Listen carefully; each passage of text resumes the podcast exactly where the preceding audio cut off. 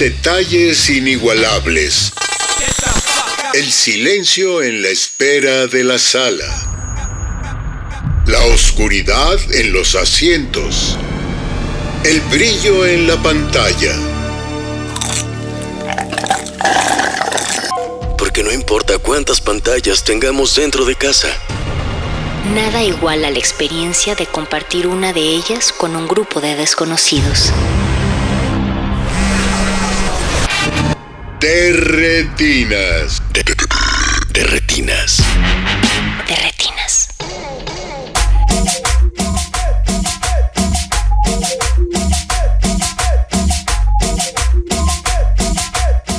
Bienvenidos a su cabina cinematográfica, esto es de Retinas. Muchas gracias a los que nos están escuchando en el 91.1 FM de Radio UNAM. Esto es también Resistencia Modulada. Mi nombre es Rafael Paz, los voy a estar acompañando hasta las 10 de la noche para hablar de cine aquí en de Retinas. Como todos los martes está aquí Jorge Javier Negrete. Jorge, ¿cómo estás? ¿Qué tal, Rafa? Muy buenas noches. Del otro lado del cristal está Mauricio Orduña en producción. Arturo González en los controles, Alba Martínez en continuidad, Alberto Benítez en los cafés y en bocadillos. Muchas gracias por tu servicio, Beto. Si no, esta estación se desintegra. ¿Qué haríamos sin tu surtido rico, Beto? Pues no sé, no lo sé, por eso pregunto. No sé. Eh, eh, Estuvo, este, no supe, no supe cómo reaccionar. Es que como, es que como hoy estamos en este programa cantándole al amor, pues dije, oye, es, es un buen momento. Efectivamente vamos a estar revisando algunas películas mexicanas musicales de los 70s, 80s y 90s. Hemos decidido hacer esta selección porque si usted sigue la prensa del corazón y la prensa seria musical de este país, el fin de semana se despidieron los temerarios de los escenarios. Ahora sí, para siempre dicen. Dicen. No, sí, sí, dicen, ya, ahora sí, dicen. ahora sí, Mauricio, ya. Los hermanos Ángel han cerrado el changarro. ¿No viste el video de la chicuela? Estaba llorando, güey. Al menos hasta que necesiten dinero otra vez, supongo. Como todo buen acto que hace varias giras de despedida. Y eso nos dio pie para decir, bueno, ¿por qué no hablamos de estas películas, pues musicales mexicanas menospreciadas y que creo que disfrutamos bastante, Jorge? ¿No? no Así es. Hay gente que dice que son horribles, pero en este programa... Yo no confío en el gente. criterio de esas personas. Y, para, y bueno, y cuando estábamos hablando del tema dijimos, ¿a quién invitamos Oye. que sepa estas cosas? Y nos ponemos de manteles largos. Y al hombre que sabe cuál fue la primera boda televisada en este país, Ricardo Pina. Ricardo, ¿cómo estás? Hola, Miques.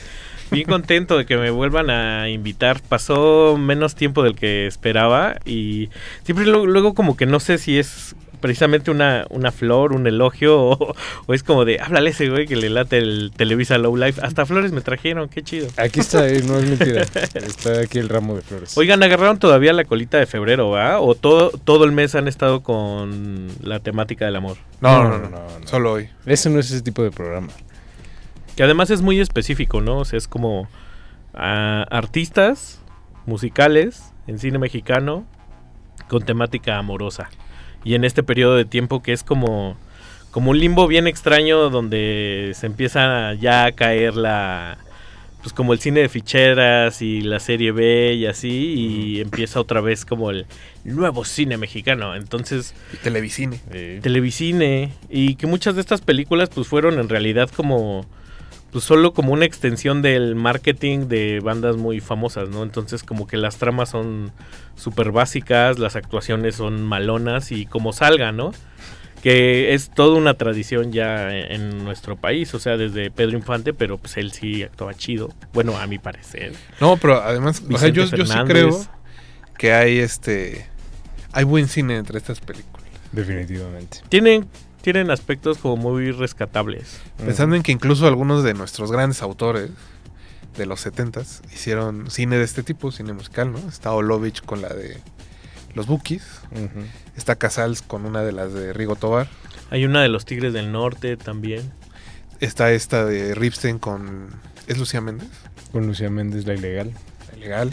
Un periodo en la etapa de Ripstein, bueno, una etapa en la filmografía de Ripstein que obviamente no quiere recordar, su etapa alimenticia, le En la que tuvo pan en la boca. Ajá, eh, exacto, y, y- y sí, ¿eh? Y, y pu- y sus hijos pudieron comer, ¿eh? Gracias a Y muy bien, y muy bien. Y también no olvidemos que pues todos los artistas juveniles de los 60 en México, casi todos tienen películas, ¿no? Sea, Alberto Vázquez, Manolo Muñoz, Angélica María, Julisa, este, ¿quién les gusta más? Enrique Guzmán. Alberto Vázquez tiene. Sí, sí, sí. Tiene, tiene una muy chida donde es un, un actor de western y, y tiene problemas con la bebida. Entonces compra unos cassettes que le dan mensajes subliminales. Entonces es como Pancho Pistolas, una, una cosa así, pero todo es un pretexto para que se aviente rolas y rolas y rolas y rolas. Así se gastan las balas en este programa. ¿Tú, ¿Tú por qué crees, Ricardo, que los artistas musicales de hoy, del momento, eh, ya no hacen este tipo de películas? No, las dirigen. Así dije. ya ves, Taylor Swift, Jennifer Lopez. No, no, no. eh, quedémonos en los mexicanos. Ah, ok. No, no hagamos este. No convoques a las Swifties. Pues eventualmente sí pasa. O sea, por ejemplo, el caso más reciente es este. Me parece que se llama Ugly, la serie en, H- en HBO. Mm. Que tiene un cameo ahí Natanael Cano. Este. Y Bueno, pero no es algo creado alrededor de él. Sí, no, ya así como protagonista duro, no solo es como unas apariciones ahí. Pues no sé, quizás. Yo estaba como- tratando de hacer memoria y pensaba en esta de Cártel de Santa de los jefes. Oh, dura. Que aunque no riman a, a cuadro, digamos, sí tiene esa vibra como de. Pues sí, sí es sobre ellos, ¿no? O sea, Sí, es una extensión del Ajá. ecosistema Cártel de Santa. Y la otra, me parece, espero no estarme equivocando, que Gerardo Ortiz ha hecho videohome. Ah, mira. Pero también, de, o sea, de bajo perfil, ¿no? En parte porque el videohome está un poco de Sí, capa no, caída. no hemos visto, por ejemplo, una película mexicana protagonizada por Belinda, toda, que estaría de lujo. Muy cotorrón sobre Muy su cotorrón. vida. Está en edad. ¿no? Que, en que edad. ahora Belinda ya se dedica al... ya, ya se aventó su tumbado y, Ah, sí, sí. y firmó como Bélica. Buena, buena compañía de marketing. Sí, sí, sí. Está al día ella. Pero eso, yo creo que, que ya no hay no hay necesidad de arriesgarse en ese sentido para obtener dinero, Jorge, ¿no? Sí, o sea, al final eh, pareciera que esta parte como de las películas y responde como a una etapa mucho más naif en cuestión como de cómo se marketea la música y cómo se consume también en la actualidad. Y que ahora justamente como mira mm, yo mencionaba a, Jennifer López a Beyoncé a Taylor Swift porque existe ahora como esta beta autorial este dentro de dar el brinco digamos como a a la parte de la, de, la pantalla o incluso que haya cantantes que participan en películas como de cierto este como de cierto prestigio no pero al final aquí en México yo la verdad como de música no soy la voz más autorizada para para decir pero mi impresión es que este hay un justamente un cambio como en la forma de, de consumir y en la forma sobre todo como de marketear, porque sí es cierto lo que decía Ricardo, al final eh, todas estas películas hechas por videocine son extensiones eh, De siempre en domingo. de siempre en domingo, pero eso no quiere decir que no haya oficio y que no haya un trabajo que también responde a ciertas tradiciones dentro del cine vernáculo mexicano y especialmente dentro del cine popular mexicano, que por ahí hay apellidos este, importantes en las películas de las que vamos a hablar hoy. Y no, no, no dejaría de, de mencionar también que el TLC eh, llegó como por ahí del 93 en México y también las películas se fueron haciendo, se fue haciendo más caro hacer, hacer cine también bajo cualquier dinámica, ¿no? Entonces los presupuestos también y el quiebre de la industria eh, discográfica, pues dio un poco al traste a eso. O sea, ya no, ya no hay tanto presupuesto como para hacerte una, una peli así de bote pronto.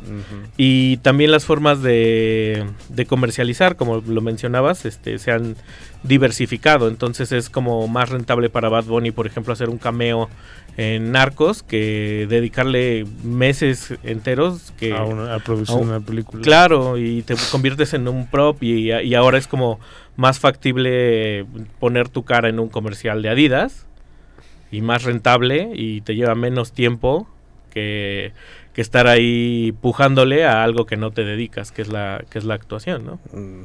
Sentí que sacaste lo del TLC para hablar del bulto. No sé por qué. No, no, no, no, no. Es que algunas de las películas que, de- que vamos a ¿Quieres abordar. rapear? ¿Quieres ser el rap del ¿Quieres bulto? el rap del bulto? Y Aquí Mauricio tiene la pista, estábamos preparados. No venía preparado, pero.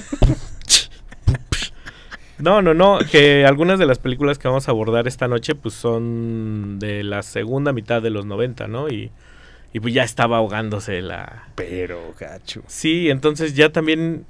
Creo que yo, yo era como aún muy pequeño, pero recuerdo que me sorprendía la cantidad de... eh, o sea, el lapso de tiempo en el que una película pasaba de la pantalla grande a la televisión abierta, pues era abismal. Y estas películas eh, tenían casi pase directo y eso me asombraba mucho. Así de, ay, apenas hace, hace un par de meses estaba en el cine de los hermanos Ramírez. Y ahora ya está en Canal 2 y era como todo un suceso. Ah, Claro, te la aventabas con, con otra hora de comerciales, pero estaba muy chido verla en Canal 9, en Canal 2 y ver a tus artistas locales, a tus héroes nacionales actuar en, en bellas este, fantasías de amor. Pues ese es el reto de esta noche. Eh, te citamos para elegir algunas películas musicales Yo honrado, mano. de los 70s, 80s y 90s aquí en Derretinas. Antes vamos a escuchar un poco de música, teniendo el pretexto de que los temerarios eh, cerraron su gira el fin de semana. Pues vamos a escuchar a los temerarios primero con el- la última canción. Pero antes, Mauricio, tenemos boletos para la premier de Desaparecer por completo. Es Uf. muy fácil que se los lleven. La función es el próximo martes 27 a las 8 de la noche. Se van a perder este programa. Pero nos da mucho gusto que sea porque van a ir al cine. Gran película. Es, mira, le gustó a Jorge, así que vayan. Está recomendada esta calada. Eh, es muy sencillo que se ganen un pase. Nos tienen que mandar un tweet diciendo cuál es su película mexicana de terror favorita. No importa el año, no importa la época de terror. Aunque si dicen kilómetro 31 no van a ganar. No, no es cierto. Va, a ser por redes sociales, Mauricio, no te preocupes. Vamos a, a- Nos tienen que mencionar en un tweet a nosotros, que es arroba Rmodulada, arroba Rmodulada, y a la distribuidora, que es Mantícora, Mantícora Distribución. Su arroba en X es arroba Mantícora D, arroba Mantícora D. Entonces, eso, solo tienen que ponernos un tweet donde nos arroben y a Mantícora y nos digan cuál es su película mexicana de terror favorita. Es muy, muy sencillo. Ya anda por ahí gente en redes sociales manifestándose. Muchas gracias a Pablo Extinto que nos dice que también César Costa eh, cantaba, actuaba y bailaba. Que no lo mencionamos, dice. Tiene razón, tiene Lo- razón, Pablo. yo lo mencioné hace ratito. Tiene razón, el escucha. También, también. Empate técnico.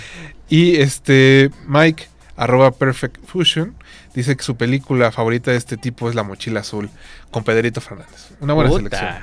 Otro clásico. Así que, sin más, pues escuchemos la última canción de Los Temerarios.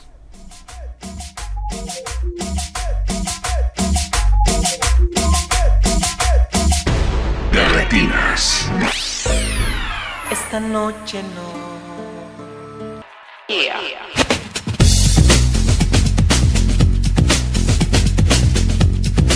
Ya estamos de vuelta aquí en el 96.1 de Radio UNAM, en resistencia modulada y en Derretinas. Muchas gracias a los que nos están escuchando. Axel Muñoz Barba nos dice que no nos olvidemos del cameo de Botellita de Jerez en la novela Alcanzar una estrella y en la película de videocine, por supuesto. ¡Wow! Más que Alcanzar una estrella. Claro, sin olvidar que tienen su propia película también. Sí, sí, sí. Con un gran cameo de Oscar Sarkis ahí. Que también debe ser de las El últimas, maestro ¿no? Oscar Sarkis. De las últimas que es como con un grupo musical. Sí, de sí, protagonista. sí, porque además es como, como docuficción, Era, ajá, un documentary. un documentary, Pero ¿cómo, ¿cómo se llamaba esta película? Este... como el de los médula. No, el último guacarro. Mira, Mauricio es un conocedor de las cosas vulgares de este país. Muchas gracias, Mauricio. Eh, también hay- ah, me estaba recordando hace rato de este video, película, telenovela que hizo Arjona sobre uno de sus discos ambientado en Tepito. Claro. Que olvidé el nombre, pero lo vendían algún tiempo en todos los puestos de, de pollería, por decirlo de alguna manera. Y pues eso. Ya escucharon la música, cuál es el tema de esta noche, hay que decir que eh, Liz Ávila nos puso que su película favorita de terror es Huesera. Liz, te ganaste los boletos, aun cuando no cumpliste con una de las especificaciones que era eh, arrobar a Mantícora. Recuerden que Mantícora es arroba Mantícora de arroba Mantícora de. para que su lleven su boleto todavía tenemos cuatro pases para que se vayan a ver desaparecer por completo. Y bueno chicos, como decíamos, esto se trata de cine musical. Ya escuchamos a los temerarios. Aquí sí que yo creo que deberíamos de empezar por la obra magna, cinematográficamente hablando, de los hermanos Ángel, que es La Mujer de los Dos, una película de 1996, dirigida y escrita por Adolfo Martínez Solares y Gilberto Martínez Solares. Se llama La Mujer de los Dos porque aquí los hermanos Ángel inician una relación con diferentes mujeres que resulta que tienen eh, pues otros hombres en su vida. O en el caso de la que se liga a Gustavo, eh, la droga. La maldita droga, Jorge. Y les pasan muchas cosas, ¿no? Eh, hay ahí una subtrama donde se involucran como con unos narcotraficantes. Eh, tres de los temerarios están obsesionados con los deportes extremos. Eh, Gustavo es muy buena onda, no rompe ningún plato. Adolfo dice en algún momento que no le puede poner precio al amor. ¿Tú, Ricardo, le has puesto precio al amor? No, no, jamás, jamás. Para todo lo demás está Mastercard. no, para nada. Primero y- déjalo, cobramos. Y además, los, los dos integrantes de los temerarios tienen como esta onda que son como extremadamente serios, parcos, muy buena gente, como, como de las canciones estas de Hola, Sergio, no voy a ir a tu cumpleaños. Y son como muy ceremoniosos. O sea, se siente Muy modositos. muy modosito. Se siente todos esos buenos modales de alguien de buena familia del interior de la República, ¿no? De, de gente que todavía le dice señorita a la novia de dos años. romance a la antigua, Sí, sí, duro. Y además tiene, la película tiene como este equilibrio, eh, volvemos al asunto del marketing, de es de amor, pero debe de tener su parte de acción, ¿no? De acción y, y de narcoacción. Oye, ¿y con qué personaje? eh? No, hay que decir que el, el- el- el que se roba la película, por favor, Jorge, explícanos. Pues obviamente es eh, Wolf Rubinsky, que es uno de sus últimos papeles, eh, el antepenúltimo creo de su filmografía porque él falleció en 1999. Y pues Wolf Rubinsky fue este, un actor, luchador, atleta, este, originario de Letonia, que terminó cargando bultos en la central de abastos, se convirtió en luchador, terminó siendo, terminó formando parte del ensamble actoral de Tintán y de ahí realizó decenas de películas y pues aquí con gran justicia y decoro termina su carrera como un, un señor. narco. Haciendo como Dennis Hopper. Ajá, un guapazo además, películas. ¿no? No, hombre. Un galanazo. Ya no hay señores así. Y además se expresaba muy bien, era eh, de los pocos de... de- me atrevería a decir que en, la, en el ecosistema de la lucha libre mexicana, él hizo mucho por la misma, eh, gracias a- al nivel de articulación discursiva que tenía. O sea, era un tipo leído, era un tipo que se expresaba bien y pues no era algo que abundara en la lucha libre. Europeo, al final Sí. de cuentas. Jorge. Oye, yo no lo... Jorge. Yo no lo... Yo no, yo- él nació aquí, él nació allá. Pues. Pero además, qué reparto también de la película. Sale Bárbaro. Arián Pellicer de por ahí, ¿no? Que salió en Cachun Cachun La Rara. drogadicta. Ajá. Sí, eh, también sale. Roberto Palazuelos, que se llama como yo ahí. Se llama Ricardo. Hugo Stiglitz Hugo haciendo su pedido favorito en el Sambors de los azulejos. Puta. Unas enchiladas verdes y una corona a las Una 9 de la mañana. Wow. wow. Y la, la mujer de la que se enamora Adolfo, que es Elizabeth Katz, mejor conocida como la esposa de Enrique Rocha. No. La re- la retiró. ¿Y la retiró? Wow. Sí. Y nos falta Oye, con ese el- bozarrón, ¿para qué quieres trabajar? un- bueno, nos falta el, el antagónico inolvidable de esta película, porque hay que decir que todo inicia con los hermanos Ángel queriendo triunfar. Eh, en este caso ya están en la ciudad, no están en Fresnillo, donde originalmente son los temerarios. Y aquí en la ciudad se han, se han aliado con otro muchacho, eh, con, un, con un muchacho de dinero, de alcurnia, que quiere ser famoso, que es Roberto Palazuelos en la trama, Obviamente. al que corren porque es un violento... eh, y además canta espantoso. canta Pero mira, peor que, canta peor tiene que Gabriel amplificador. ¿Sabes cuántas bandas mexicanas hay gente solo porque tenía un amplificador a los 15 años? ¿Cómo le intentó Robertito güey, Sí, con la cantada? hecho, sí. o sea, le tuvieron que decir mil veces que ña. Pero bueno, aquí lo sacan de la banda, enloquece y a partir de ahí tiene ¿Qué llamarías, Jorge? ¿Una esquizofrenia patológica? Yo diría que sí. Aquí Pero hablas del actor o de... Mira, es que como pasa en estas películas también, método. el, la frontera entre actor y personaje es muy Dirías que, delgada. que Palazuelo en- ahí es como nuestro Jim Carrey. Muy de método. Pero además, eh, esta peli- estas películas como que generan un efecto bien contrario, ¿no? O sea, como va la trama donde tiene que haber un pico de acción y, ellos siguen en flat, flat. O sea, como que no hay nadie preocupado por, por sacarles un poco de emocionalidad ahí, nada. eso, o sea, están en, en vocalista de los temerarios 100%. Lo que pasa es que creo que ahí hay que considerar que uno de los, bueno, uno de los directores es Gilberto Martínez Solares, también de sus últimas películas, un hombre que trabajó años y que hizo muchísimas películas en la, en la gran época del cine popular mexicano y que creo que lleva mucho de eso. Creo que él no pudo terminar la película, no tengo bien el dato, este y justo ahí entra su, este, Es su hijo, ¿no? Adolfo es su- este, a ayudarle. Y creo que justo como esta parte que menciona ahorita Ricardo respecto como a llevamos a estos a estos personajes esas- estas extensiones digamos como de sus estar personas a diferentes situaciones y de repente resulta que este Ángel es como cinta negra cuarto dan Sí. en, en una escena este, en la que se necesitan esas habilidades. Y ellos siguen justo como en el mismo registro. No hay emocionalidad porque no se busca la, emo- la emocionalidad Es que creo que también- desde ahí. Están las canciones Ricardo. Eh, La emoción está en el concierto, sí ¿no? En, en- incluso que hay estas tomas donde Adolfo Ángel está como solito en el escenario cantándole a Elizabeth Cass. Y ahí es donde está la emoción de la película. Sí, claro, y, y que estas películas es como de vas vas a verla porque eres fan de la música, ¿no? No porque vayas a ver una historia No. súper chida ni, ni ni la fotografía siquiera. pero oye esos actores dónde Sí, no, ya no. Ya no, te digo, o sea, visto a la distancia es como de, güey, era un presupuesto importante de talento, de gente que sí actúa muy bien y se le tiene como, como en buena estima y buen recuerdo. Y pues están ahí también como documento de que también de un momento como de crisis financiera donde los actores tienen que agarrar chamba, ¿no? Y tienen que echar mano de donde sea. Y fue una época donde pues había había trabajo desde la industria musical para, para los actores que, que- que fueron quedando como relegados poco a poco en la segunda mitad de los 90, en este caso, ¿no? actores y técnicos también Sí, todo, todo, el, todo el crew ahí. Oigan, eh, quisieran agregar algo más de esta película de Los Temerarios, La Mujer de los Dos.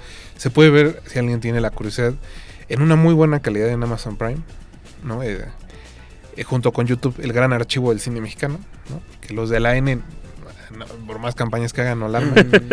Eh, Además tiene unos carteles bien bonitos, o sea, todos son como de videohome, como de batiburrillo de fotos Ya- ya sabían aquí, con algo en el- sí, sí, sí, sí. claro. A, a mí debo decir que me gusta mucho esta película. No, no, no se los voy a negar. Bueno, pues Eh, acabas de ir a ver a los Yo fui a ver a Temerarios. los temerarios el sábado. eh, toda una experiencia lo de los hermanos Ángel. Ah, Divertida, estridente, muy romántica. Los Bookies también tienen una, ¿no? Por ahí. Con Olovich, También. la mujer que amé. No, sí, la mujer que yo amé. No, así no se sí llama. no creo que sí Bueno, es una canción de los Bookies, el título. Y ver a Marco Antonio Solís en plan ligoteo Esa- esa tiene es como su la cosa natural. maravillosa de que la última media hora de una película que dura hora y media es un concierto de los Bookies. Sí, exacto. Y a- además tardan. Hay otra secuencia muy extensa en la que tratan de llegar al concierto, ¿no? Son 10 minutos tratando de llegar al concierto. Eso se trata la película. Esa se la fusilaron a Spinal Tap, ¿no? Casi, sí. Sí, más o menos, ¿no? A ver que preguntarle a Sergio Lovich. Eh, cómo, ¿Cuáles fueron las influencias de, ahí de esa película? Eh, pues, pero tú eres el invitado de esta noche, Ricardo. Así que después de haber pasado por la mujer de los dos, ¿qué, qué carta pondrías sobre la mesa? Yo me voy a ir a... Sigo de luto por la muerte de José Agustín. Y aunque no es como una relación directa, la verdadera vocación de Magdalena me parece un peliculón eh, estelarizado por Angélica María. Y sale por ahí la revolución de Emiliano Zapata. Entonces un poco la trama es... eh, Angélica María tiene un novio y viven con la mamá, entonces pues todos los este las incomodidades que es vivir con la mamá con No, una es su esposo. es su esposo, ¿no? Y este pero pues en, en realidad Angélica María le da bola a todo mundo menos a, a su A él. esposo, a él, en realidad. Y me parece que es como una foto muy pertinente que hay poco documento de ficción de la generación Avándaro. O sea, es una película que se estrenó eh, un año después del festival y tiene unos cameos por ahí del, del festival. Bueno, de hecho está esta, este dato curioso de que la revolución de Emiliano Zapata no tocó en Avándaro Exacto. por Y- hacer la película, pero en la película dicen que están en Avándaro. Magia cinematográfica. Totalmente. Y pues bueno, también tiene, me atrevería a decir que también tiene unos, un reparto ahí. No, y además es la primera peculiar. película de Hermosillo, si no me equivoco. Es la primera película de Humberto Hermosillo y desde ahí se ve que había Eh, talento. mucho oficio. Se Sí. de- sí, se, des- se despega totalmente. Este, est- estilísticamente se despega completamente de los demás. No solamente hay oficio, sino también este visión. Y es muy divertida también. O sea, no, no es esta diversión como, como ocurre en, la, en las de los temerarios o los bookies, que es como medio involuntario, ¿no?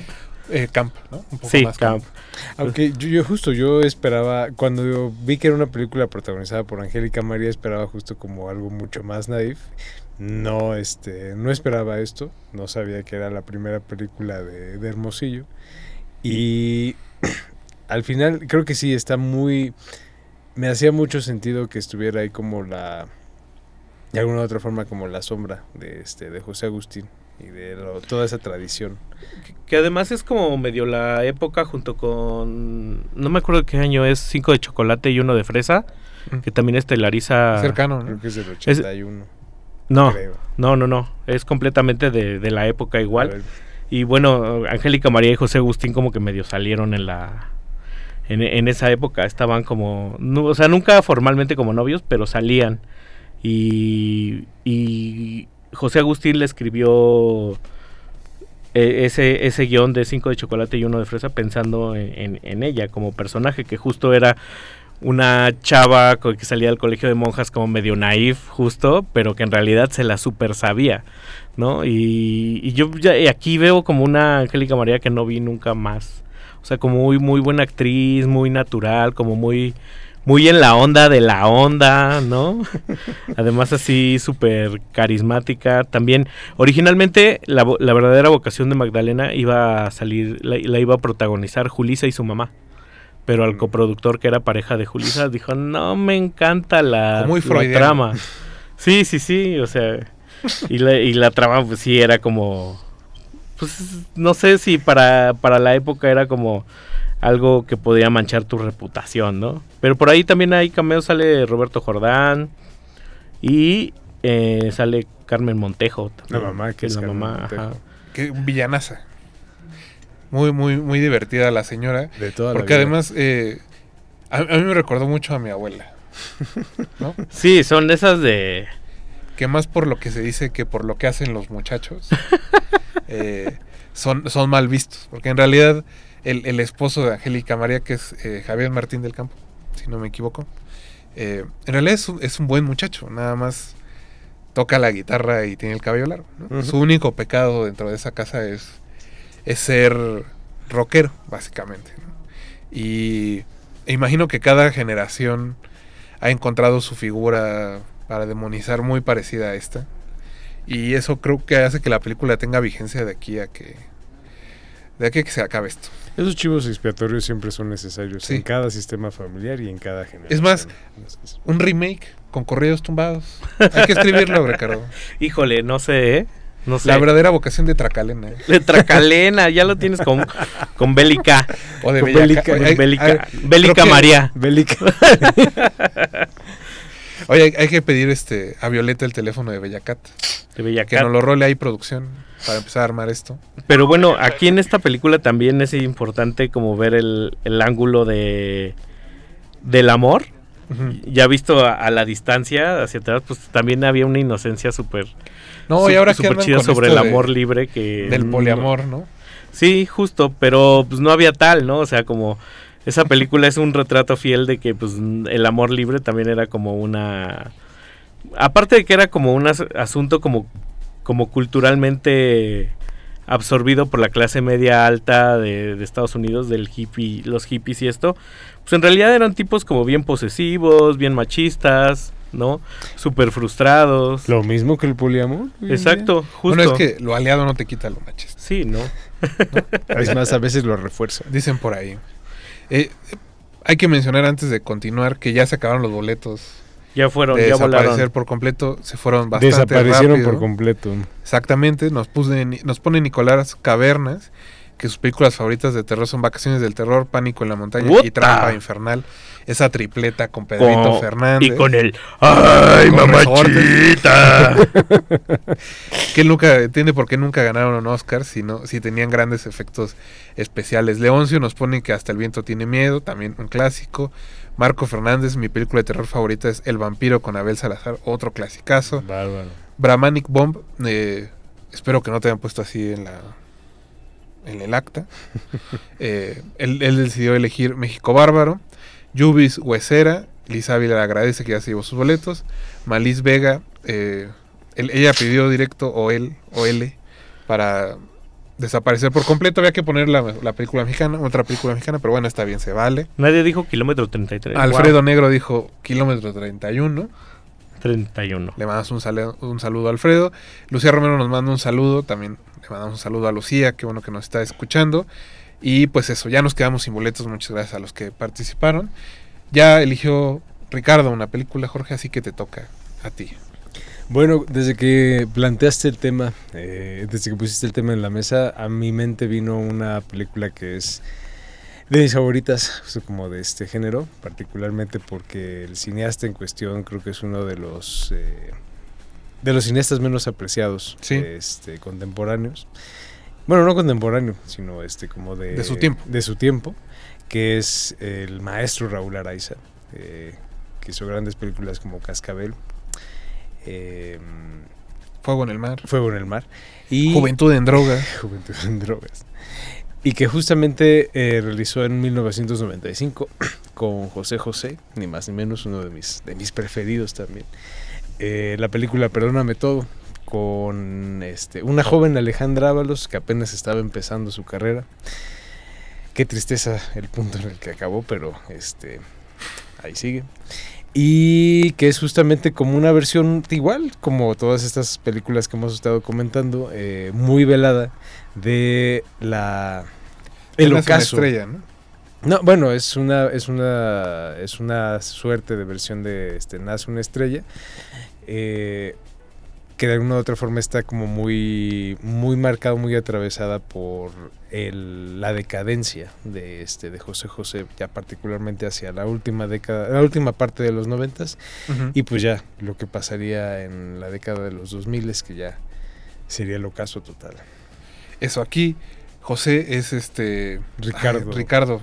Otro Ricardo. Otro Ricardo. que conoce a una joven cantante, ¿no? Decide apadrinarla, se termina enamorando de ella y pues ahí el alcoholismo le gana. Es prácticamente la misma trama que Gavilano Paloma, Y que son medio biopics, ¿no? Al Las final de dos, cuentas ah, son como pero sí eh, autorreferenciales. no, no sé si has visto las dos, eh, Ricardo, pero yo prefiero esta por sobre la que es sí directamente sobre su vida, me parece mucho más interesante. Claro. Tiene- Nadie entiende mi trabajo. además de que ahora es testamento memeístico Sí, sí, sí. del internet. Total, totalmente. Y bueno, eh, José José en el 92 sacó su disco 40 y 20, que para muchos es como el último disco bueno de José José. 92. Y tres años después viene esta película que es como... Y ya luego vendrían otras pelis, ¿no? De José José como bien raras ahí. Antes y después. Tiene una que se llama... La de Caritina. La de Caritina. Ahorita Verónica olvidé, Castro. ahorita el nombre. ¡Wow! Y con Sasha Montenegro, en paz Ah, descanse, en paz es, cierto, hay que hacer una breve interrupción. A todos los deudos de Sasha Montenegro, desde aquí, nuestro pésame. eh, que descanse en cine. Regresando al tema, esa película de José José, eh, que se llama... Ay, ahorita olvidé el nombre. ¿No es buscando una sonrisa? No. Buscando una sonrisa. eh, estoy seguro que la editaron como si fuera de Terrence Malick. Sí, sea, me alguien- mucho que. Alguien vio Badlands o, o Days of Heaven y dijo, "Ah, hay que editar esta película así. El, el director es eh, era papá del, de nuestro Araiza. El, Raúl Sí, Araiza. claro. Ah. Raúl es el papá de este de Armando y de Raúl, el negrito Araiza. no, pues todo, y el todo queda entre Norma copas. Y es que fíjate, en la otra película de Los Temerarios, que es Sueño y Realidad, le da papeles a su esposa, Norma Herrera, Claro. a los hijos, a Raúl y Armando. este, ¿Por qué no? ¿Por qué no? ¿Por qué no? Todo- además da- el cáliz de por muy mal que actúes queda entre familia, entonces algo de naturalidad. No, y además de qué tener. calidad de Nepo Babies ahí con Raúl y Armando sí, Araiza. totalmente. Eh, esta que decíamos, no sé, no es este buscando una sonrisa. Esa es donde José José todavía este, no, no mostraba los daños del alcohol en su cuerpo Mm. y es un huérfano. La que mencionábamos con Verónica Castro y Sasha Montenegro se llama Sueño de Amor. Sueño. de La amor. pueden ver en YouTube, dura una hora y cuarto. Es una experiencia que sinceramente no se les va a olvidar. Y aquí sale Claudio Claudio Bru, que También- también, un actorazo. En uno de sus últimos papeles, no es el último, porque el último es en Utopía 7, Ujú. de Polo Laborde, pero sí ya aquí aparece muy chistoso como figura crística, vestido de blanco. Es como una especie de padrino, ¿no? De doble A. Sí, es el que lleva a Ricardo Sí. a, a las juntas de AA, donde por fin entiende que el alcohol es malo. Que esa, fíjate, ese, ese final es bastante duro porque es justo la última audiencia de Sí. José José. Bueno, hay que decir que a diferencia de Ricardo, bueno, José José, no le funcionaron esas juntas. No, No.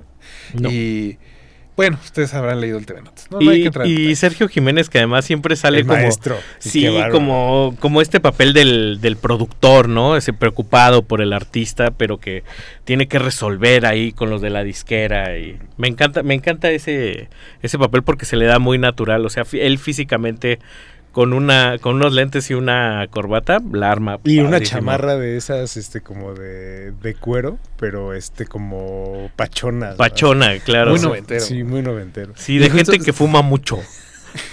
y trae una lanchota de carro. No, y además Sergio Jiménez era como una suerte como de institución ahí en, en Televisa particularmente, porque era director de escena en prácticamente todas las telenovelas. Claro.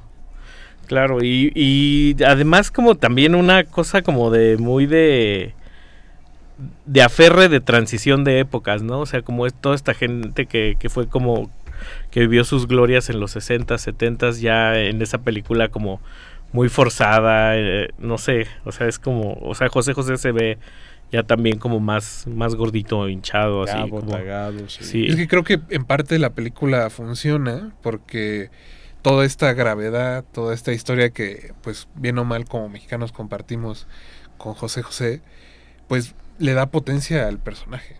Sí. Y además de que el- este estilo siempre tan pulcro y funcional de, de Raúl Araiza, al mismo tiempo como, como muy enjundioso, no sé qué otro adjetivo usar, Jorge, combina muy bien con la figura de, pues ya un poco tirada, o pateada, no tirada al piso, pero sí un poco ya pateada de todo lo que había vivido José José. A mí me parece en realidad increíble que pasaron otros 30 años, ¿no? En ese momento ya parecía... Sí, Como parecía ya que ya iba que ya iba De de salida, sí. Todavía alcanzó a hacer reggaetón. Sí, con ¿No? su, O sea, es como a con su con nieta. ¿no? Con Con su nieta. No, es su hija. Con ¿Es su Sarita. No, Sarita, no. ¿Sarita es su hija? ¿La más chiquita? Sarita. Sí. No, inventes. Sí, güey. Así, estoy casi seguro. Wow. Ah. Pero bueno, eso, creo que de nuevo hay este asunto donde la relación con José José va a permitir que esta película se mantenga y bueno, los memes ni se digan, ¿no? Porque nadie entiende mi trabajo. A mí lo que, justo como decías ahorita, me, me- me resulta como más, eh, más entrañable de la película es justo como esta, esta cualidad como en la que ya no hay pudor, o sea, como que el, el artista se, se desnuda completamente y dice, sí, güey, soy yo, o sea, Pero es ajá, que- esta es mi vida. Cosa que, o sea, franqueza que yo no había visto hasta, por ejemplo, la bioserie de Lupita D'Alessio, en la que sale Ah. Gabriela Roel. Qué bárbaro, ¿eh? ahí sí se desnudó por completo. Pero como que raya en el cinismo, ¿no? O sea, Eh, eh, es que justo me recuerda a Maradona durísimo. Antes Lupita o después de la operación de estómago. No. Como de, durante la entrevista a sí mismo. No, el, el, el, el Maradona en Oaxaca estuvo maravilloso. No, deja tú en el norte del país, de México. Cuando estuvo de director técnico. Ah, Antes de cambiar de, de película, ¿tú qué estarías dispuesto a dar por el éxito, Ricardo? ¿Por el éxito? No, el éxito. Porque se necesita todo. El éxito no es un objetivo, es una consecuencia de tu talento. es un eco. Es un Bueno, eco. ya, ya pasamos tres películas, La mujer de los dos, La verdadera vocación de Magdalena y Perdóname todo. Ahora, Ricardo, ¿qué otra película elegiste para este programa? Pues nada más y nada menos que esa obra maestra de, de- protagonizada por Pedro Fernández llamada Delincuente. Delincuente estoy, delincuente estoy. Y que totalmente ochentera, ¿no? Sí, en todos sentidos. En todos los para para, Para mal y bien y para para mal. Es como la versión fresa de los panchitos. Que además, que además es estelarizada por un. Por un. Por un cantante que siempre ha estado ahí, siempre ha sido famoso, siempre ha sido querido, pero nomás no figura entre los, las grandes luminarios. O sea, me atrevería a decir que es de medio, de media Pero- tabla, ¿no? Curiosamente creo que cada que, que decide salir como de su, de su cueva, ¿no? Porque decir que Pedrito Fernández decidió vivir en Monterrey y enclaustrarse un poco. Eh, Por su esposa. Pero cada que aparece en telenovelas es un hitazo. Sí, como que a la gente no se le olvida. Y tiene unos hits ahí pero también. al mismo tiempo es como, puedes descansar, carnal, no pasa nada. Claro. Nos vemos en cinco años. Pero Claro. descansa.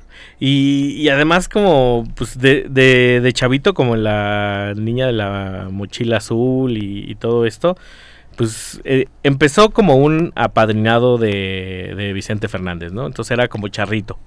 Ya cuando le entró el cambio de voz y la, la pubertad y la adolescencia, como que quiso ser ahí como un sex symbol pop. Como un eh, segundo Luis Miguel. Ajá, y pues nada. Pues hasta tiene un cover de, de Wham, ¿no? De, Ah, muy de bonito. Careless Whisper. Y también canta acá. También Sí, canta Mauricio acá. sí tiene un ¿no? cover. En, la, en, la, en, en Delincuente, como que es un chico bueno. Sí. Y todo por, o sea, un- por un malentendido y porque es pobre y el moreno. de buen corazón. Exacto, pues lo, siempre, siempre piensan mal de él. ¿Y cómo, cómo, estábamos, cómo, cómo estábamos fascinados con ese personaje a finales de los 80, principios de los 90? La trilogía de las Marías, este, Pedrito en Delincuente. No, O sea, además el efecto Pe- Pygmalion estaba Sí. fuerte. o sea, Y además momento. Pedrito eh, emparejado con Lucerito, ¿no? Era como... Que ese cuadro, ese cuadro de Lucerito, no sé a quién se lo encargaron, pero seguramente vivió del sistema de creadores 25 años ese artista. Totalmente. Sí. Sí, no tengo dudas. Ni tampoco pruebas. güey. Seguramente terminó vendiendo cuadros ahí en el Jardín del Arte, güey, en Sullivan. So- solo quiero añadir de esta película que la dirige Sergio Béjar, Uf, que es otro que se encargó de varias grande. películas musicales de estos años, ¿no? sí. Él tiene dos con los Tigres del Norte, por ejemplo. Y también me parece, Jorge, uno de esos hombres, eh, pues subestimados de la historia del cine, porque le tocó trabajar, pues en los años de, entre comillas, decadencia de la industria.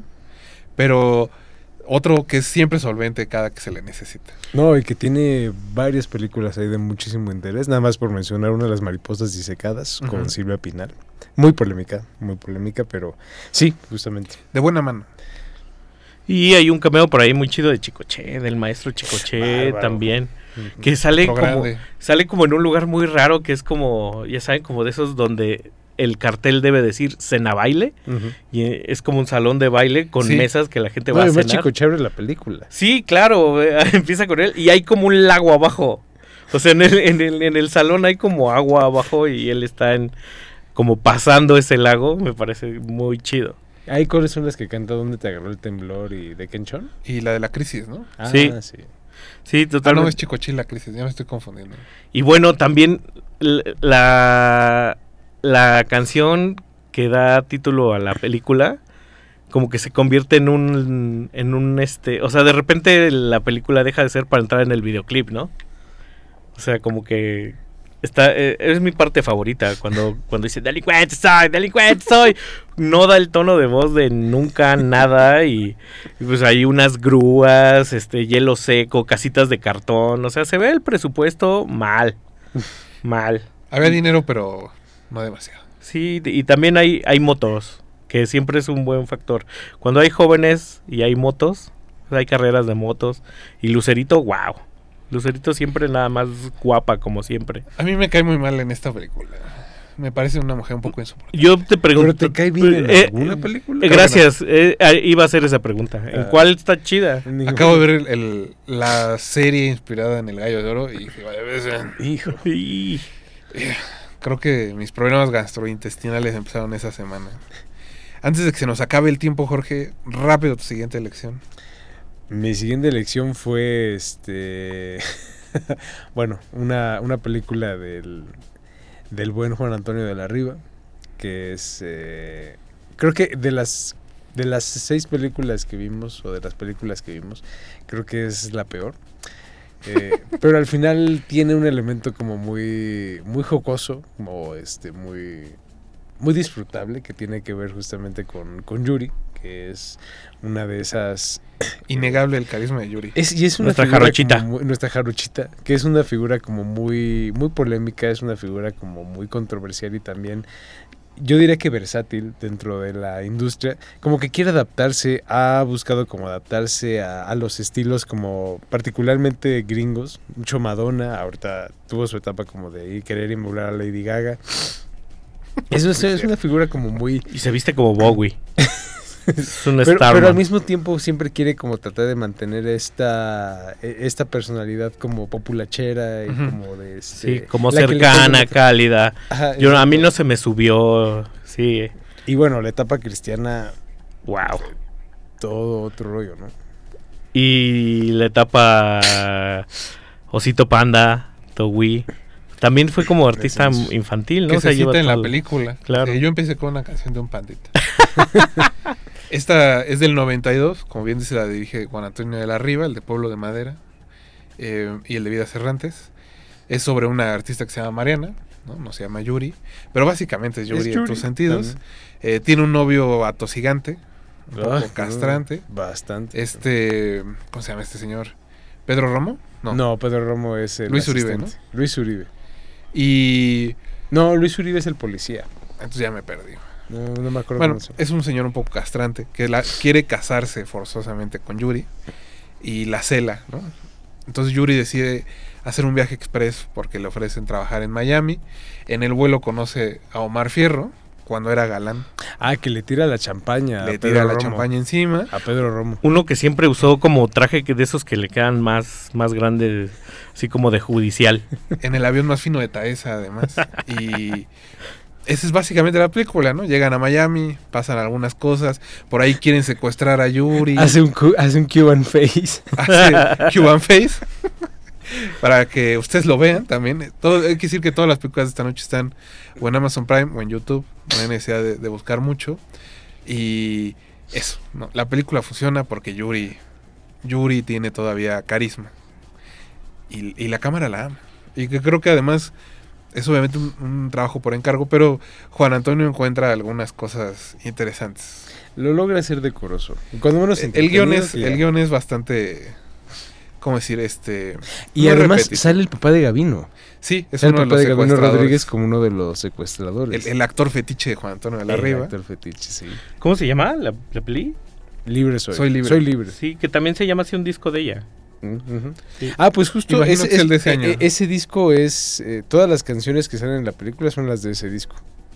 Wow, no, pues es la promoción Es la promoción cual. del disco, sí. Que creo por ahí hay, hay como. Hay, hay un chistín de, de que tiene alguien por ahí los demos, no recuerdo muy bien, del, del disco. Y, y como que medio se pierden, ¿no? No, no, es esa- no, no pasa eso por ahí. No lo recuerdo. Esa es otra. Bueno, me voy a ahorrar ese comentario. Me voy a ahorrar el chiste porque... Añadir que el, el papá de Gavino se llama José Rodríguez López. José Rodríguez. Un actor López. norteño, este, pues es un poco de nicho. Pero si han visto alguna película de Juan Antonio, sale ahí. Aquí viene el exitazo del apagón, ¿verdad? Sí, Sí, ahí no, sale el man. apagón. Poco perturbador Justo ya que ponen de- atención. Sí, Después sí, es sí. otro programa. Después del Cuban Face, sigue el apagón. ¿Qué cosa sucede? Que es como una el reversión de Sonia López también, de, del- de la de que era su papá a la mera hora. Y pues con eso creo que podemos cerrar el programa esta noche. Ya no va a dar tiempo de hablar de más. Habíamos elegido una sexta película, que es la película de Bronco. No es tan de amor, pero es muy chistosa porque Bronco es prácticamente, pues se hace una banda de delincuentes, digo de, de delincuentes, de vigilantes, que Sí, están tratando de detener eh, a la banda de ladrones de Jorge Luque. Jorge Luque en plan de, pues igual de cinta negra, como de Chuck Norris. Eso me encanta. Él, él me encanta. Un nadie, actorazo. nadie mejor que Jorge Luque. Para sí. eso nadie mejor que Jorge Luque.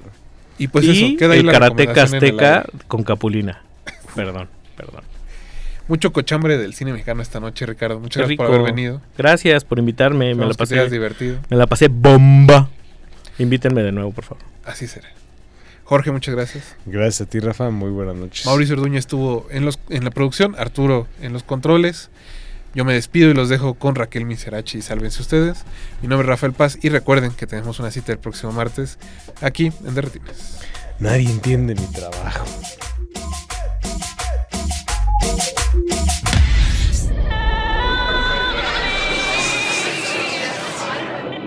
La función debe continuar, pero la permanencia no es voluntaria. De retinas.